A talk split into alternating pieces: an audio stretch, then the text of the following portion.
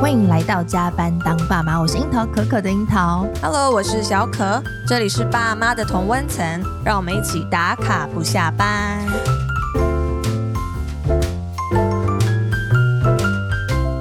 知道听友还记不记得我们之前讨论过依附关系这一题？对，那也知道说每个孩子或者是每个大人的依附关系跟自己的原生家庭还有主照顾者有很大的影响哦。那这当中的关联就是，如果说你想要建立自己孩子的安全依附关系呢，这个主要的照顾者有三大因素是很重要的。来复习一下，帮我复习一下。好，我相信大家都忘了啊。对，主要就是这个主照顾者对于孩子来说有可亲性、回应性，还有投入度。对，那不知道大家听完有没有一种感觉，就是哎，我们好像真的是当了爸妈之后，才一直在学习，因为很多知识就是哎，怎么都没有人早一点来告诉我们。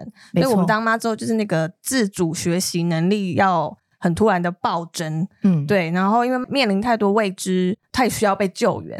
对，所以我们今天就是请来一位。很厉害的妈妈，因为她的自主学习能力是非常可观的，对，因为她从孩子出生之后，就是自己遇到孩子睡眠的困难，然后她就进而自己去学了睡眠的顾问。哎，不是睡觉都来不及了，还要去。对，她自己先去研读，然后竟竟然还取得的国际的认证，然后成为一位。已经可以服务各个家庭的，就是婴幼儿睡眠顾问这样子。那他现在呢，他又取得了 还还没完哦，他要取得就是安全圈讲师的培训，嗯，所以他现在是最懂安全依附的婴幼儿睡眠顾问。那我们欢迎雨嫣。大家好，我刚刚这样听你们俩在开场，我有一种就是，哎，这不就是平常我在听 podcast 的两个人吗？是，你好，今年深 深入其境，有有有，很深入其境。我闭起眼睛就觉得一直在点头，就是他平常在听 podcast 就是这个样子。是我们先请语语言帮我们自我介绍一下吧，因为你 title 有点多，你自己来帮我们跟听友分享一下。嗯，嗯，大家好，我是江雨嫣，那我有一个网站叫做糖果家好好睡。就是以婴幼儿睡眠为基底，那我自己会走进婴幼儿睡眠这个领域，是因为我儿子老大，他现在已经大班了，可是在他宝宝阶段，他是一个很不好睡的小孩，他一个晚上可以醒来六次以上到十次，六次，啊，你不用睡啦？对啊，对啊，就一个晚上如果用八小时来算，差不多就是每。半小时到一小时一定起来一次，是。那我那个时候是全亲喂的妈妈，然后我就是没什么好招，就奶睡他。嗯。可是大概到九个月的时候，就发现国外，但也会中间也会找一些资料，到底怎么解决自己这个困境。对。可是就是有一点求助无门的感觉，就看一个方法试试看，也没效；看了方法没效。然后到九个月的时候，发现国外有这个专业叫做婴幼儿睡眠顾问，就觉得找专业好了，就拿出信用卡刷下去。是，也没有想说再多做其他研究，就先请他来教我。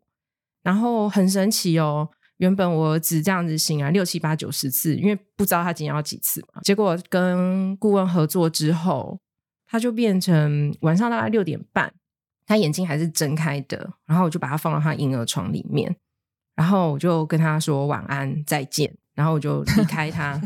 然后关灯关一关，然后离开他，然后他就会自己在床上睡着，然后再见到他的时候是隔天早上六七点。哇，这个中间大概距离多长的时间？从训练六七次到晚安拜拜，大概就是十多天。哦，那蛮快的，很进程非常快，非常快，就是比你想象中，你花了这种九个月跟这只婴儿缠斗，对，你就只需要十天。就就变了，嗯，那 CP 值很高哎，真的很高啊！所以每次就是聊到说，觉得最值得的育儿的投资，对，或者是买什么东西，我其实第一名就是我的婴幼儿睡眠顾问。但我很好奇啊，那这中间是怎么操作啊？怎么利用科学的方式来介入这个个案的啊？嗯。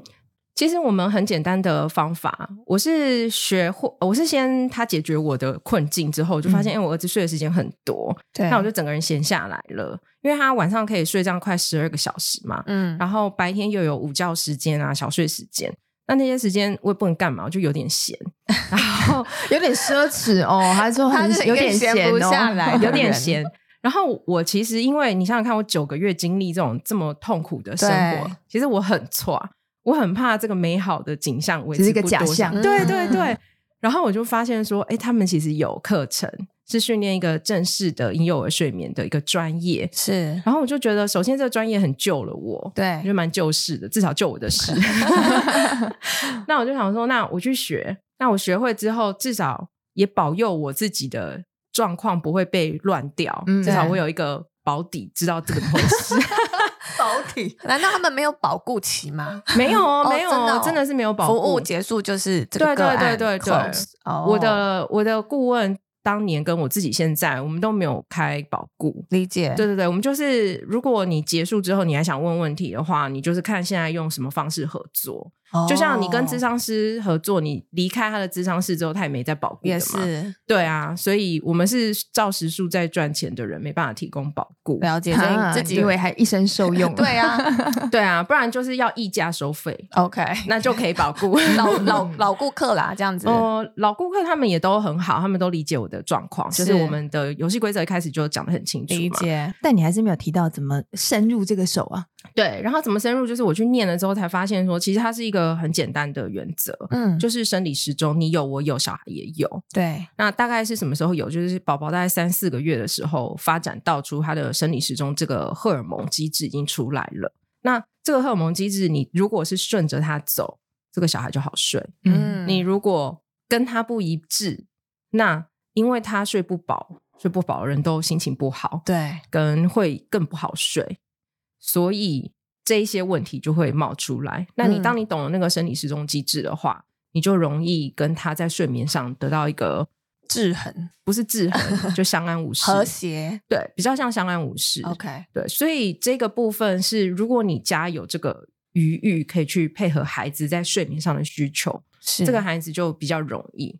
那你家的余裕比较不一定，因为有的像我很多客户也是双薪家庭，嗯，就没办法像我一样嘛。你看我儿子六点半放上床，那表示有一个人六点半就在家，而且不是六点半在家哦，六点半以前要完成很多事情，他才办六点半上床。对，那这个余裕不是每个家庭就可以都做得到，嗯，那是双薪家庭的家长，他们接到小孩可能就六点了，对，那回家还要再洗澡、喂奶，很多事情，那可以几点？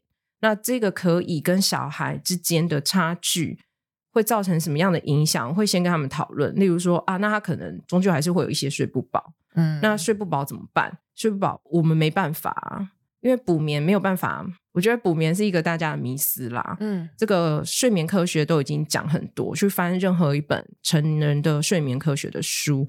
都可以看到没有补眠这个件事情。对他们说，其实你今天熬夜，你隔天睡，其实也没有补充你那个前一天的。对，因为我有问过医师，他跟我说，其实白天的激素跟夜晚的激素是不一样的。对，嗯，对，所以他就说你永远救不回来的，你救不回来的。小孩也是啊，那这就是人类的睡眠机制。对，那你补眠反而会越补越大洞哦。因为假如说现在我们聊一聊，然后我觉得哇，太舒适了，然后呈现一个。很想休息的状况，结果我选择下午四点去睡觉。嗯，那我晚上九点睡得着吗？睡不着啊，不可能嘛。嗯，那孩子也是，你在错误的时间让他睡着了，等到他该睡觉的那个六点半，他也睡不着啊。对，那会造成什么结果？他当然就晚睡嘛。嗯，可是为什么小孩是早睡早起的？就是他的荷尔蒙很规律，是他这个生理时钟，他开始放一些可以睡觉的这种褪黑激素，慢慢放放放放出来。到隔天早上六七点就没了，嗯，那没了能够继续睡是睡眠压力，嗯、那就是他过累的状况，可是又补不了那个真正的疲倦，对、哦，他只是因为太累，所以还可以再继续睡，可是还是有非常非常多小孩，即便有那个太累的这种疲倦在生理累积，他一样六七点就醒来了，不会再睡回去。那如果你想想看哦，他如果是应该从七点。睡十二个小时，睡到隔天早上七点。对，可是因为你是十点才让他去睡着，嗯、那他十点睡还是七点就起来，那他少了那个几个小时。嗯，那他又不能在白天补，那或者补了也没用，补了也没意义。那怎么办？那就是永远就是在那边 追不了那个洞，所以就可能进而影响他的 maybe 生长，或是我情绪暴躁之类的。我是没有这么的绝对论啦，我的意思是。这个补不回来会造成一些睡眠困扰。那家长如果知道我已经很尽力了，我就是家庭需要双薪，然后我们工作状况也是这样，嗯，那我就是尽可能的尽量早，越早越好，那让这个 gap 越来越小。可是这个 gap 还是存在的话，它终究还是会反映在孩子的状况里面。嗯，那你必定要去接受啊。所以十二个小时是一个 standard 吗？就是婴儿三个月到四个月的时候，他们就是要睡到十二个小时吗？哦，其实他有每个月龄不太一样的睡眠能力跟基准。嗯，那基本上宝宝在月龄越小的时候，他越没有晚上十二小时的这个线，他可能晚上只有睡十小时，可是他白天。也可以睡个八小时、六小时，嗯、所以在很嫩的时候，他的那个界限很不清。嗯，那越来越长大，也就是他的褪黑激素生理时钟越来越完整了之后，才会渐渐往晚上可以睡到十一、十二个小时这个状态。那这个状态也会随着月龄有一点差距。例如，像我的儿子老大，他一开始接触到婴幼儿睡眠这个整个调整的时候，他已经九个月了。嗯，九个月的宝宝可以完全不用夜奶。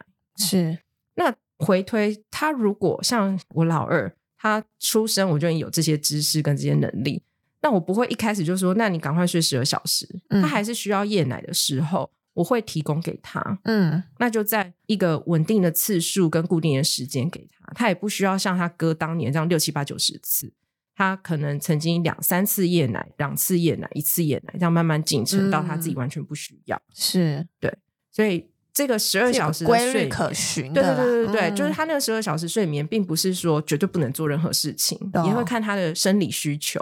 所以我们是按照生理时钟跟生理需求的这两个基准，去帮助家长重新理解说，哎，其实我这样子顺毛摸这个孩子就好顾。嗯、那如果因为我们客观无法顺，那差距在哪里？我们讨论清楚，嗯，那。家长也得欣然接受啊。OK，哎，那你自己两个孩子嘛，你有前后的比较，嗯、就是有一个比较比较好睡的了，跟一个他你可能 suffer 九个月了，嗯、那你觉得他们两个有什么样不一样吗？透过睡眠这件事情，我要说啊，真的个性差异跟个体差异是完全存在的。嗯，其实老大在睡好之后啊，差不多算是睡眠模范生，他庙会都吵不醒。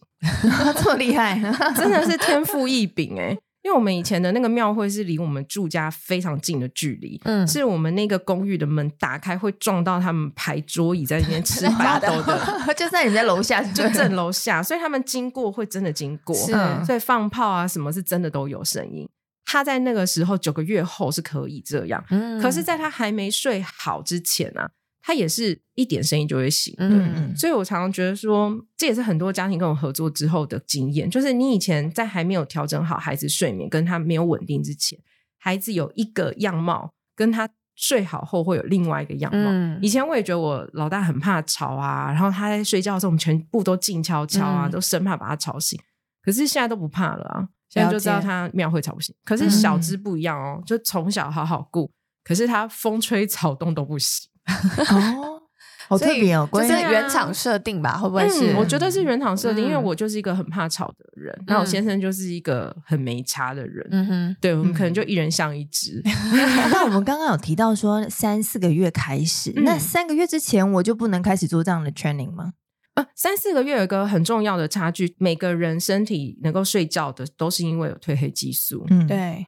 那他三四个月之后，这个褪黑激素才出现，嗯，也就是三四个月之后，你希望他能够自己睡觉是合理的，是比较有机会的。对，你当他没有这个褪黑激素的完整性的时候。你没有东西可以帮助他睡觉，一定是你人工服务。是，所以在他催眠他，催眠 哦，我要超想学催眠的，那时候很想，是对啊。但是他在没有这个能力之前，你要做的就是你服务他。所以在三个月以内的宝宝，即便我这边有提供服务，我这边是满六个礼拜以后的宝宝都可以协助。嗯，可是是提供家长怎么样用比较轻松的方式，长期上轻松的方式。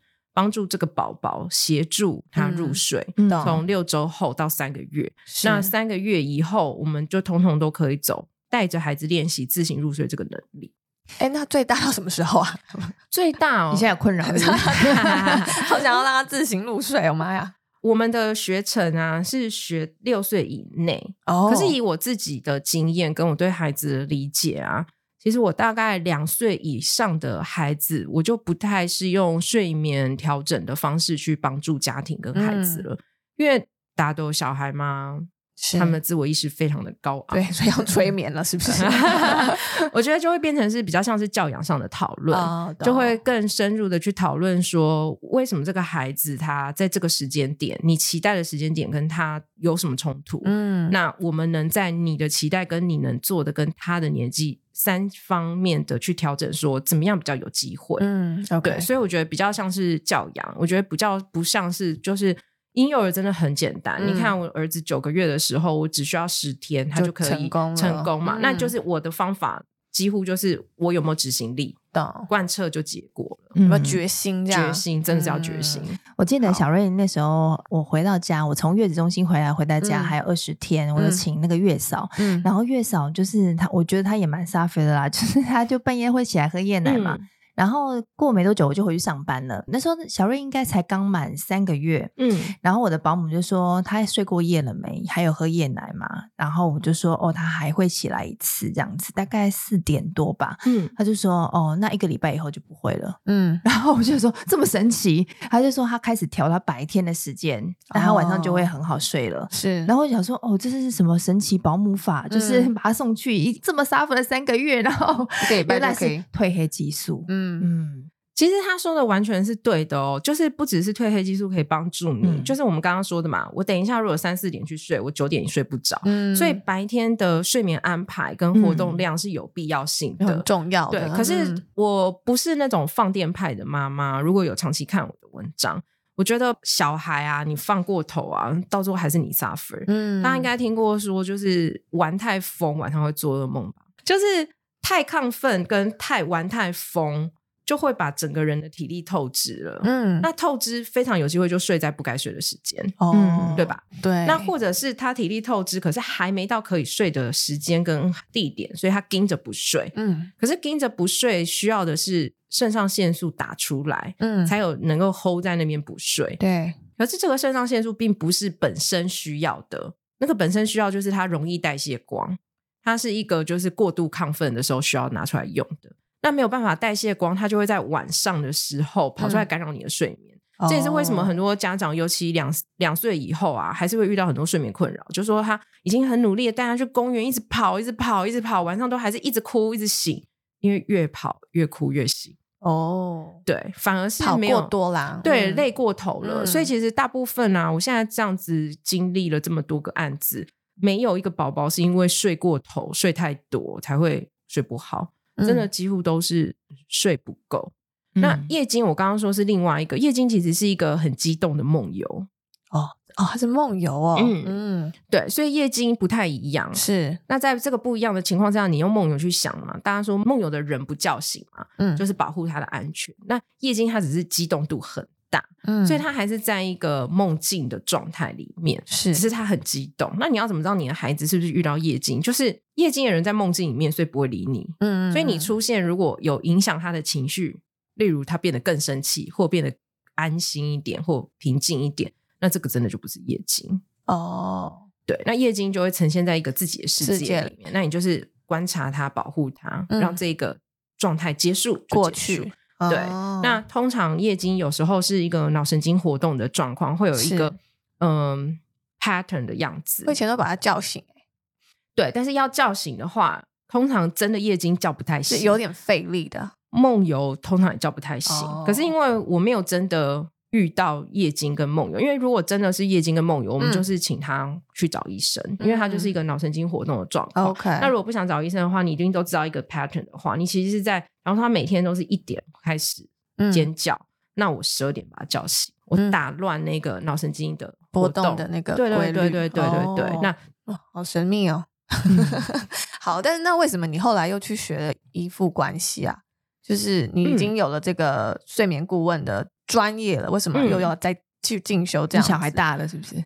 不是，其实我从跟我儿子在睡眠调整这个过程当中，我觉得很痛苦，哦，你不是才十天而已就已经那个很痛定了吗？真的很痛苦。就是你会看他在那边跟你抗议，嗯，然后他不开心，你会很纠结，很认真问自己说：“我是不是做错了？哦，就到底到底要不要继续？对我到底真的在为他好吗？嗯、你那个心是真的是揪在一起的。是，这也是为什么我跟所有家庭合作我都不会说这个很简单，我会说这个很不容易，嗯、因为心理上的是不容易的。是，那我就有这个纠结。那我也想知道，我们把我自己小孩搞坏？是怎么样坏啊？因为很多文章都说你要立即回应他的哭泣啊。然后你要带给他这样才会安全感啊，是，所以你就会不断的把剑往自己身上扎，说我就是在伤害他，然后我们安全依附关系是不是就会这样坏掉？哦，因为你说你在训练的过程当中，你可能需要一些不能及时回应他的这个刻意的做法，所以你会有点自我怀疑，就对了。对嗯，所有跟我合作的家庭，我都没有直接叫他们说孩子哭到死不要理他，这个绝对不是我有说过的。嗯、对，那我们的回应还是一定会包含孩子要哭泣。这个也没有办法避免，嗯，因为你把原本像我原本是奶睡我的孩子，到我希望他自己入睡，嗯，这个切割是很明确的，改变是很大的。那这个改变不是他来跟我说，阿妈，我觉得这样可以了，你就不要再帮我睡觉了，嗯，是我自己决定的。所以他不愿意的事情，他一定是抗议，是。但是他的抗议对我来讲，我是觉得很揪心的，嗯，这个是没有办法。所以这是为什么睡眠调整一定包含孩子的眼泪，嗯，所以你。如果没办法接受孩子这样哭，其实我也不希望你继续走，嗯，甚至不要开始。对对，那为什么会走安全依附关系？就是我揪心成这样子，我想要找到一个安心立命的位置，告诉你说你没有错，我到底有没有错？嗯、我需要知道。是那通常谴责我最高的就是这一些安全依附关系的文章，嗯，那我要找到这个根。哦，所以你就进而去。上课了，嗯，对，真的蛮疯狂的，就是真的很疯狂的去上课。嗯、因为我后来上了两个跟安全依附关系有关系的课，一个就是真的在讲安全依附关系系统分类的课。嗯，那我是去上 Mary Man 老师的这个成人安全依附关系的课程。是，那这个课程的分类也完全对应着婴幼儿的安全依附关系的分类。嗯，所以我对于怎么样是依附关系是好的跟不好的具体事件的点滴的累积。我觉得我有明确的认知，是念完之后，虽然蛮明确自己没有做错事 安心了一下，很安心。可是同时也引发出一个对于我当年让我自己这么多把剑放我身上的那个痛苦感觉有一种回应，嗯，就觉得那那一些文章写的没有那么对啊，嗯哦，所以我就不是很开心，不是很开心。之后又想要他们写的没有那么对，你是说他们针对了，比如说？呃，我我觉得是不是比较亲密理论派的那些文章，所以你看了之后会觉得很不舒服。我原本曾经是亲密育儿派的，一开始真的是，可是后来在走睡眠的过程当中，原则上就是完全背弃了很多亲密育儿的说法，嗯，嗯，嗯，所以那时候自责度也是很高。那等到我后来再去念婴幼儿睡眠的时候，就已经开始蛮讨厌亲密育儿了。嗯嗯嗯，因为亲密育儿的这个医生他的书，他有一本书专门讲睡眠。其实国外在亲密育儿派系的支持度也是蛮高的，很多家长也是很喜欢。是他在写睡眠的书里面，他也建议让孩子去哭。嗯哼，然后我就生气了。哦，因为就是有点违背他原本第一册的那个内容的感觉，没错，是不是？哦，就是这个主事者他自己写了别本书的时候是这样，对。但是他在亲密育儿上下里面的时候，可是因为我有看亲密育儿，在我上下册都有看，我也有。然后我觉得那时候对我来说是一种拯救，哎，就是因为我用百百岁这一套是不管用的哦，因为我没有用过百岁，对。然后我的确一开始让他回家就是哭，嗯、然后哭个一天我就受不了了。因为他真的哭太久了，他是真的可以跟我耗的那一种。嗯，然后他哭到声嘶力竭，哭到全身都青筋都冒出来那一种哦。然后我就觉得说，哦，我觉得太可怕了。后来就是用了亲密育儿，二十四小时跟他 all day long 的在一起的时间没有很长，其实大概就是前面三个月。嗯，所以那一段时间我大概回到家没没多久之后就开始实行百岁这一套了。大概一天多之后我就不行了，所以大概有两个多月时间我用亲密育儿这一套。就发现说，哎、欸，他跟我的紧密度是相对的高，可是那时候的确，我也觉得睡眠上面是有一些痛苦的，是痛苦嘛？你用痛苦这两个字，所以表示希尔斯医生对于让孩子跟你之间的感情好这件事情没有什么问题，嗯、对。可是他造成其他的不是这个造成的困扰，可是在遇到一些困扰的时候，没有办法用他的那个方式去套在上面，对对？对，嗯、那就一样，在所有的关系里面，在亲密育儿的方式一样是这样。可是，当你需要切出一些界限，才能让那一些痛苦不要出现，或痛苦不要变更大的时候，嗯、亲密育儿的学派并没有给你这个方法跟支持，它反而是让你会觉得说，当我想要跟我小孩切出一个界限的时候，我就不亲密育儿了，嗯、会有这种感觉。那不知道是不是我悟性太差，所以我一直这么觉得，嗯、所以也是造成我现在。不喜欢亲密育儿的原因，嗯，那我现在变成是，我觉得本来就应该跟孩子从小就能够有界限是一件好事。原因是因为我曾经也跟我的朋友说过说，说他这么小，我现在跟他有这种界限，他不会很可怜吗？或者等他长大一点，我们再来切清楚一点。你所谓的界限是什么？例如。他可以自己睡啊，嗯，虽然他很伤心，他想跟我一起睡，可是他有这个能力啊，嗯，所以我也会睡得比较好。我站在我个人需要休息的出发点，去希望他自己一个人睡，虽然他会难过，虽然他想跟我黏在一起，是可是这条线我会切着，嗯，那这个界限就是明确的。那我不需要等到他三岁、四岁、五岁再来切这条线，嗯，我从他三个月、四个月、五个月、六个月，每天都在切这条线。那他的世界观里面就会记得，妈妈对于妈妈需要睡觉是很有坚持的，是，但是不是因为 妈妈很累的，对，那不是因为妈妈不爱我，所以妈妈要切这条线，对，那我们这个是线切太切太晚了，其实没有啦，剪不断理还乱，我一直切不了，对啊，那我这样子的话，他就不会有一天。当我想要切那条线，他就会觉得说：“你为什么现在要切？你以前不是都可以吗？”嗯、会有一种世界观的落差。那我现在会觉得说，我应该不需要造成他有一天需要重新建构他的世界观，所以我从头。就说清楚哪些是我可以的，嗯、哪些是我不可以的。是，你会有情绪，我也理解，我也接纳，嗯、但我还是爱你，我还是爱你的，嗯、只是我需要这样。是，那我觉得这个对于母亲这个职位比较健康，那对于孩子的一路发展，我觉得也没有什么伤害。这就是我在安全依附关系里面学到的，你是可以让你的孩子不快乐的。嗯，可是那个不是我在恶意伤害他。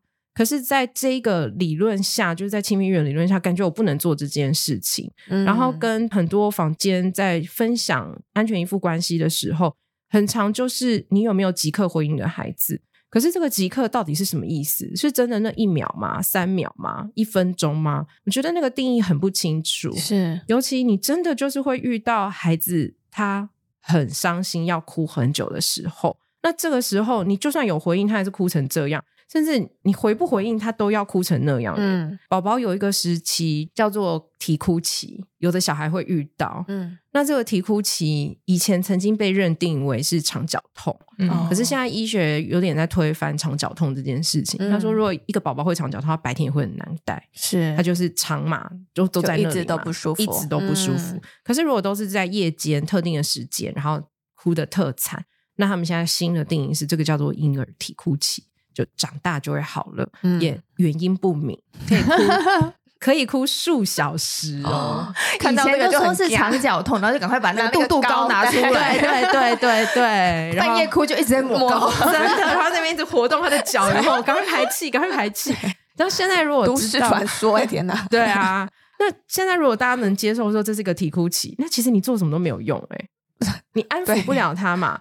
甚至有建议说，没关系，你把它放在安全的地方，你也可以去休息一下，因为他就是一直哭，一直哭，一直哭，你也不知道怎么办。嗯、那可能情绪就会很焦虑嘛。那你也去可能从房间走到客厅再走回来，光是这个时间，你心情就会比较舒缓一下。嗯。可是如果你要即刻回应跟一直回应，那这个不就是也是一个很矛盾的说法吗？是啊，所以我就不喜欢这一些说法。我觉得它会让很多很有心、很有爱跟很想要好好照顾孩子的家长。就沦落在一个很内疚跟觉得自己一直不好的状况。可、嗯、是我上完课，老师有一个很重要的要求，他知道不是每个人都会做到，可是他绝对会把它讲出来。嗯、他就是请我们上完这堂课的以后，不要去跟别人说：“诶，小可，我会做安全依附关系的分类，嗯，我帮你分一下类，嗯。”他非常讨厌人家去帮人家分类，而且是希望最好是能够禁止。哦，为什么？因为这个不是一个很轻松的标签。哦，你看四个类型，只有一个是安全型的。是，那那二十个问题问出来，其实都问到很潜意识的东西。嗯，我们不用催眠你，我们光是在问题里面就可以把你一些潜意识的想法拉出来。是，那这些很潜意识的想法不一定你有意识到。嗯。那当我今天把你没有意识到的东西告诉你了，对你不一定是好的。嗯，那这个东西到底为什么这么重要？他认为是他给予所有做助人工作者的人一个工具，给你一个工具，你跟你的个案在聊天讨论他的状况的时候，你发现他的困境是来自于一个状态。嗯，那这个状态你放在心里。去规划你该如何帮他走出去，理解，而不是送他一个标签，嗯，让他变得很焦虑，嗯，或者让他怀疑他过往的人生做错了什么，是否、嗯。就是因为这个坏的起点，而他又不能跟动他，是，所以这个标签很过分。他觉得我们老师是非常反对去帮任何人做这种归类，可是很多文章还是会推荐你去想想看你的依附关系是什么。是，其实就已经蛮违背这一个理论，他们自己希望做出来的样子。嗯、那那我们可以问说，哎，那真的具有相对具有安全依附的小孩，嗯、他会是怎么样的一个状态吗？其实，在所有呃跨洲、跨国际的安全依附研究里面啊，大概就是四分之三的人都是拥有安全依附关系，最差也是六十六十到六十五 percent 以上，是对，甚至到七十五 percent 都是安全型的。嗯，所以大部分的人都有办法给予安全依附关系，大部分的小孩也都是安全依附关系。因为我会这么问，是因为我觉得，哎，我的小孩应该 是具备有安全依附关系。的了吧，所以他应该比如说可以自己去阿公阿妈家过个夜啊，或是就是他可以知道说哦，你的梦想是不是？对对对，父母是会离开，但是还是会回来的。Uh-huh. 但是就是不知道为什么他还是没有办法做到，第一又不够了。我觉得这个是大家对于依附关系的也一些误解，是就当你的孩子很有。好的依附关系不代表他就是一个必定是冒险家，是对这个可能是大家真的有一种期望，期待啦。就是我带小孩真的好累哦，你可以去别人家一下嘛，这类的。对啊，那这是我们需要的换手期待。是，可是这个换手期待并不是他的安全感足与不足而做到的，评断的。对，嗯，反而你真的希望换手，那你就换啊。为什么需要？他同意的，嗯，今天是你的需求，就跟界限一样，是，对啊。那我今天的界限是我不跟孩子睡，我希望他自己睡，这已经没有经过孩子的同意了。嗯，我今天是在我的这个安排上有没有合理？是。那我今天觉得我很累，身为一个母亲，我很累，我需要休息。那我想交接给谁去照顾这个孩子是合理的，嗯，那我就去做啊。那他的抗议，他的难过，我一样是接住。对，我的接住不是我人在这边接住，而是。我理解你会难过，我真的很同意，你可以非常伤心。嗯，就像我每次出去离开我的孩子，我孩子不必然开开心心啊，嗯，可是我还是照样去。对，是我可以理解你的概念，就是切界限这件事情。但我觉得他在食物上真的会非常需要一个坚定的心，然后以及帮你接手的那个照顾者，他也需要很稳定。因为比如说像我的母亲，她就是曾经有就是信誓旦旦的要帮我接手，但是因为我女儿就是会一直哭，一直哭，一直哭，然后就是一直不睡，然后就吓到我妈，就觉得说再这样下去真的是她也要崩溃了。对，所以我妈就在深夜打电话给我说：“哎、嗯，你们要不要来接接回去？”这样，所以就是这个计划又失败了。所以就是我觉得这个是真的需要大家一起合作。对啊，对，所以我觉得每一个小孩真的就是你说的那个设、嗯、原厂的设定还是。有它不一样的地方，对啊，对啊，真的是原厂设定有差异，而且很难找到一模一样。我所有的个案到现在都没有一模一样。对啊，像小瑞就可以自己推行李，就跟他说我要回台中，他就跟着他阿姨回台中，然后再搭高铁回来，就是他就是可以这样。我也是。我本来以为他不行，嗯，但他突然跟我提出这个要求，他说他也要跟着他们一起回去的时候，嗯、我就说哦，好啊，就他就真的就做到了，腿头也不回的就回去了，对啊，所以真的每个小孩都不一样嘛。我儿子大致上是外向，跟看起来是独立的，嗯，可是他说他要去阿公阿妈家睡，嗯，就搬了他所有要去睡的东西，我也就认真的跟着他去。可是大概就是三分钟后就回家了。了解了，对啊，所以真的没有什么。必然性是对啊，OK，然后也都是循序渐进的，不是说每一件事都有可能一触可及的。就像你刚刚说的，睡眠的这个调整也是要一段时间的。对对对，是有时候让它发酵，然后有时候让它稳定。嗯、那你有没有办法提供那一个发酵跟稳定的时间跟空间？这个也是我们自己要很。真的很明心扪扪心自问，对，是坚定的心。他刚刚提到了孩子啊，就是你自己有两个小朋友嘛，一个叫做跳跳糖，一个叫做 QQ 糖，对不对？嗯、那因为有了孩子之后，我知道你也从原本的职场，然后转做到你刚刚我们提到的这所有的领域了。嗯，那据说你除了刚刚提到的睡眠啊、安全圈教养啊，你自己也有针对了这个性教育还有母语教育有做相关的推广，是吗？没有这么用力。嗯我觉得母语是每个家庭自己的选择，想不想跟孩子讲母语？那你的母语是什么？是原住民语还是客家语还是台语？这些都是你自己的决定。那当然，有人说我的母语就是华语，那也是没有什么关系。嗯，那这个要不要做，就是家庭选择。只是最近刚好在一个课程里面就有聊到，为什么？我会建议大家在家里讲母语，嗯，是有脑神经科学的建议背书的，这对于孩子的前额叶发展是比较好的，嗯。那这个母语并不是你随便选两个语言就可以，而是真的你的家庭很容易操作的语言。是，那台湾容易操作的语言，就基本上比较不会像是英文啦，因为你在外面不一定能够这么容易。嗯。那你选你自己也比较容易做回来的语言。啊，对于如果你想要让孩子在脑神经上的刺激发展是有效的，那这个是科学证实是有效的。那我自己也把我自己为何要讲母语的经验就分享出来，在我的粉砖上面。嗯、那刚好就有一些朋友觉得哎，蛮喜欢的，就好像我有很努力在推母语，我其实没有，因为我自己没有觉得我讲的特别好啊，或者是怎么样的，只是我愿意讲。嗯，那这样听起来其实是算是一个双语。是双语前提之下，只是说双语的运用是要比较，您刚刚说在家里是比较惯用的所谓的双语，对，对不对？我懂，就是大环境中可能我们都讲华语、国语，嗯，那比如说家里的人也擅长讲台语，那是不是就是把台语也把它找回来，可以用一下这样子的意思嘛？对不对？对对。那当然，有些人就说：“哦，那我在家里想讲英语、美语，这样可以吗？”如果也是，如果你适合，嗯、那当然也没有意见啊。嗯嗯，是。所以你现在有在在家里是讲台语，台语这样吗？嗯，我从跳跳糖一岁开始，我就是全台语跟他在讲话。一岁前我是美语，可是我后来发现，嗯，那他这样好像就真的台语没什么在用。所以我希望他是个会台语的孩子，所以我就开始自己。那你先生也会讲台语？我们俩台语真的超破的，那怎么样全部都用台语啊？这很难呢。所以我们也没有给自己这么大的要求，我们就是能讲尽量讲。嗯、所以我们可能像我，就是讲一个句子里面我就不会的单字就是丢英语。所以以前有人会误会说跳跳糖英文很好，其实没有，是他妈台语太烂，他就会跟人家讲。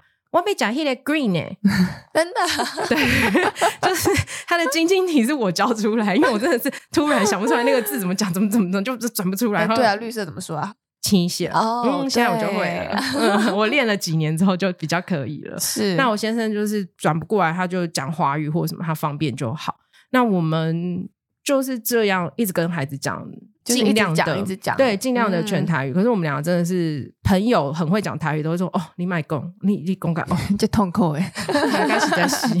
对，他们是真的觉得有点痛苦的那种，所以我都是拿我的例子鼓励大家说，哎，你不用这个语言很会，可是你只要比别人有机会讲。嗯，因为说真的，我要跟我儿子讲全英文，我我觉得我可以，可是我先生就不一定可以啊，嗯，他就卡卡的嘛。但是他再怎么破的台语，叫他跟儿子讲百分之八十的台语，他还是可以。是，对啊，所以就是先把台语拿回来，这样，先把你比较容易的语言拿回来。嗯、对，是，对。那性教育这一块嘞？性教育刚好是我自己觉得，我觉得我是一个很。什么都可以讨论的妈妈，嗯，我也很愿意跟她讨论身体啊，用正确的名字啊，这是阴茎啊，这是阴道啊，这是月经啊，通通都可以。嗯、可是我还是觉得性教育还是术业有专攻，不然我来请教一些老师好了。嗯、那就在。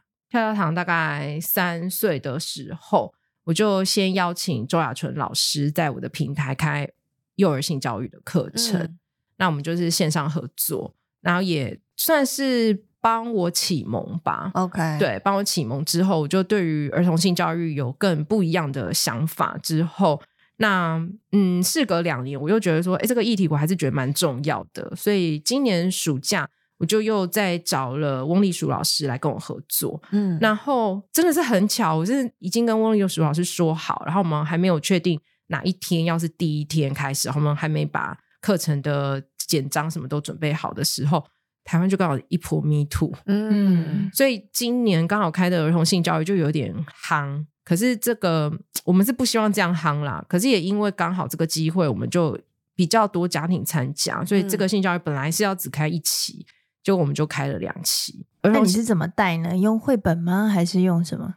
其实我们不是在教小孩耶。我觉得我的我自己这边所有的课程，就不论是婴幼儿睡眠啊，还是安全圈教养啊，甚至是性教育啊，我通通是跟家长在做沟通。嗯，我们的对象都是家长，是因为我们都觉得家长要先理解，跟家长的观念要先走对。嗯，你才有办法走进小孩。你用了一百本绘本，可是你想的方式不对，那那一百本绘本都走不进小孩的生命里。嗯、对，所以不是要用绘本教，也不需要任何一本绘本。嗯，重点是你怎么想。就像我们前几天出去吃饭，然后吃完饭本来有想要去泡温泉，嗯，可是同行的一个朋友，我们就问他说：“哎，你要不要跟我们一起去泡温泉？”他说不行，我生理期。嗯，他们说哦好，那我就要去跟我儿子说，我们本来有这个想法，为什么没有去？嗯，那你是要跟他讲说啊，朋友不方便吗？就想说不行啊，身为一个自己觉得什么都可以跟孩子讲的人，我就直接跟他说他真正的理由啊。嗯，我就跟他说，因为人家他月经来，所以不想要去泡汤，不舒服。他说为什么月经来不可以泡汤？我说因为他月经来，他的阴道会流出每个月排出来的经血。那他这样子那一盆水，他就会看起来不舒服的颜色，红红的。那他个人觉得不想要这样，嗯、所以他不想去泡汤。是，然后他就跟我说：“那你如果月经来，可以泡汤啊？”我说：“我可以啊。你有看过我用的是月亮杯跟月亮碟片，所以我用这个东西，它在里面就把经血接住之后，它就不会让我的浴缸变得红红的。那我也就不会觉得哎不是很舒服。所以月经来的时候，我还是可以去游泳啊。嗯、对啊，我看因为我都有在游泳，还是知道。” Okay. 对啊，所以我就说我还可以去游泳啊，所以我游泳池也不会被我弄怎么样。嗯、可事实上，你就算月经来没有用月亮杯，也是可以去游泳，水压的关系。嗯，对，你只有上岸的时候可能会要赶快。对啊，所以我觉得我尽量在这些生活上跟我孩子把性这件事情正常可以好好谈。嗯，有前几天我的女儿问我说：“妈妈，你要怎么样让你的肚子里面有小 baby？”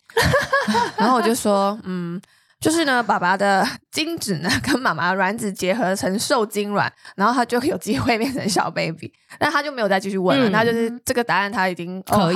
对，嗯、但是我还是会想说，哎，他可能还是未来有一天还是再继续问。那要怎么样有可以结合在一起？其实真的很需要一个，就是很日常，把它变成一个很日常的一个聊天。就他有问你就回答嘛，那他问到哪里你就回答到哪里嘛。对。那像我儿子已经开始问说，那他怎么变到里面去的时候，我就跟他说，哦，那他的阴茎要放进来，可是他要先问我可不可以放，积极同意嘛，先放进去啊。Right，对。那天我儿子看我坐着上车的时候，他就说：“妈妈，你的妈妈没有是给你小鸡鸡哦，他没有粘上去，是不是？” 我就说，嗯，对，他没有给我小鸡鸡，因为我是女生。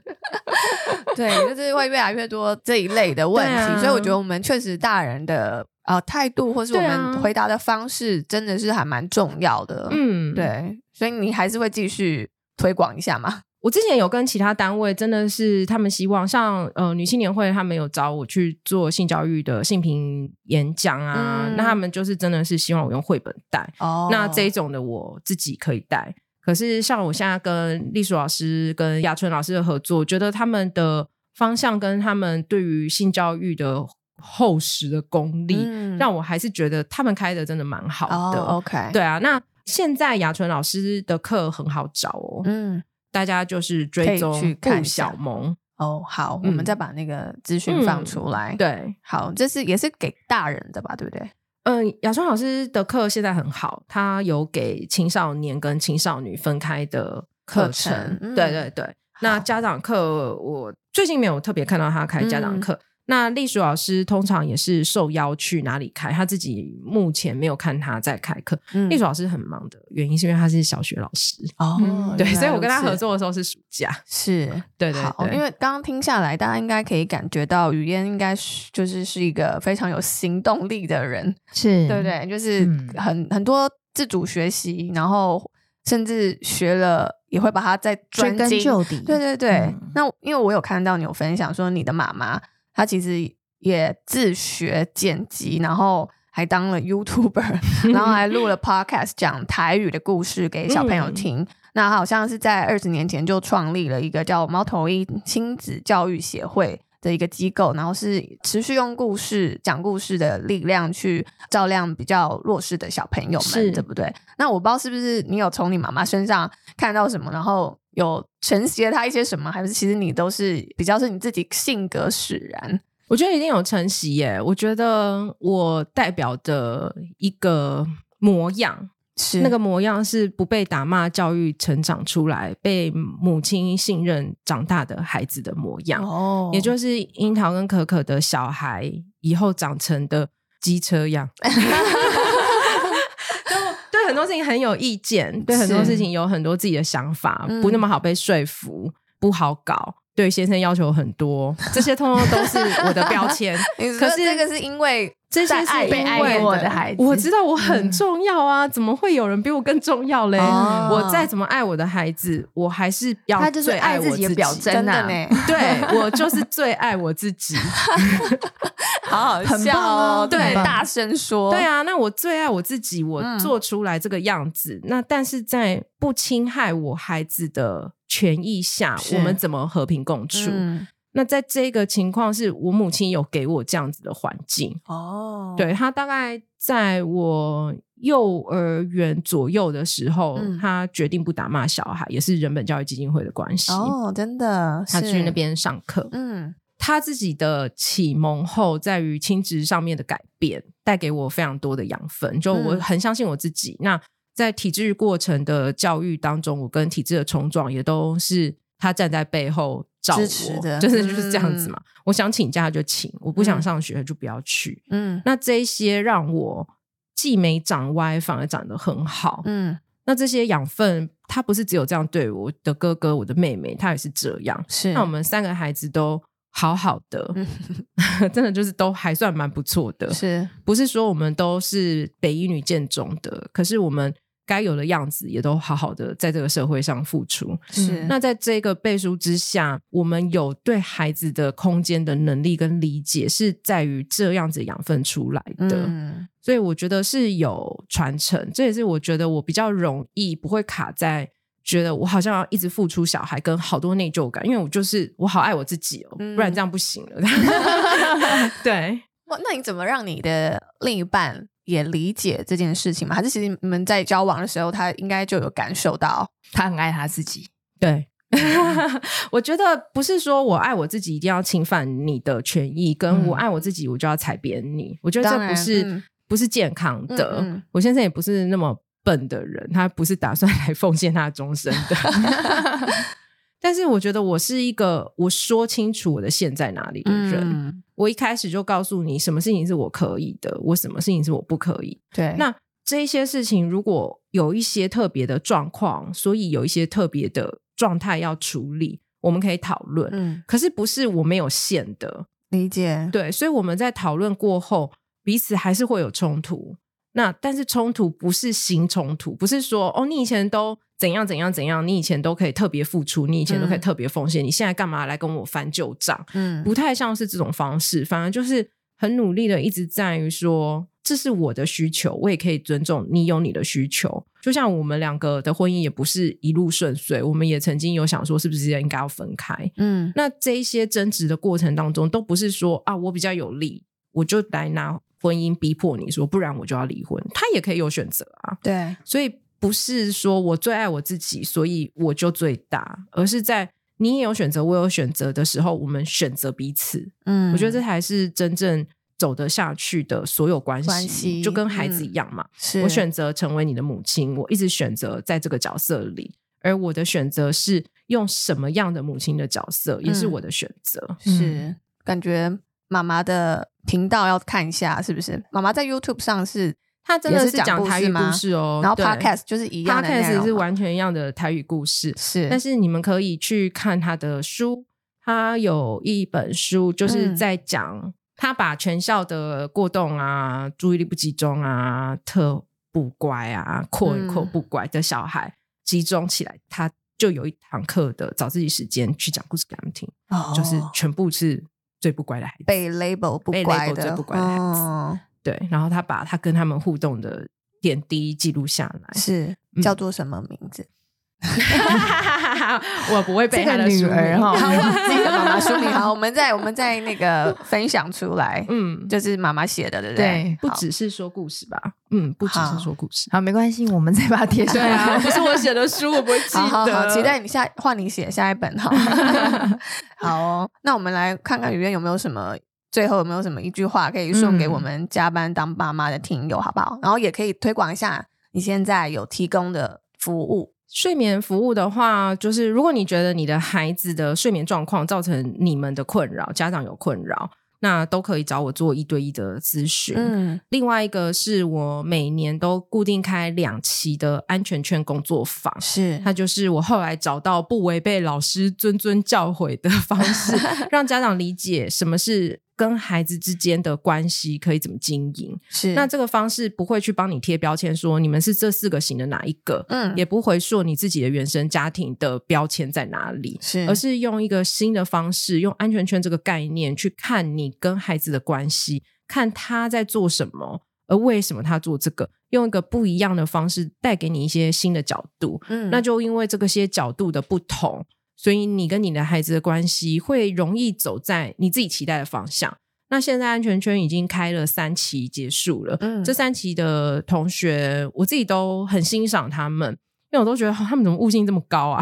就在讨论的时候，我都觉得他们对于孩子的观察跟改变观察的角度都超迅速，是。那那一个不是我厉害，是这个课程安排的厉害，嗯，然后带他们一起在这一些例子上做思考、做反思，然后每个人真的不需要走出一模一样的家庭样子，嗯，也不是每一个同学他们看到的孩子的困境都会一样，都不一样，所以每一个安全圈结束的同学。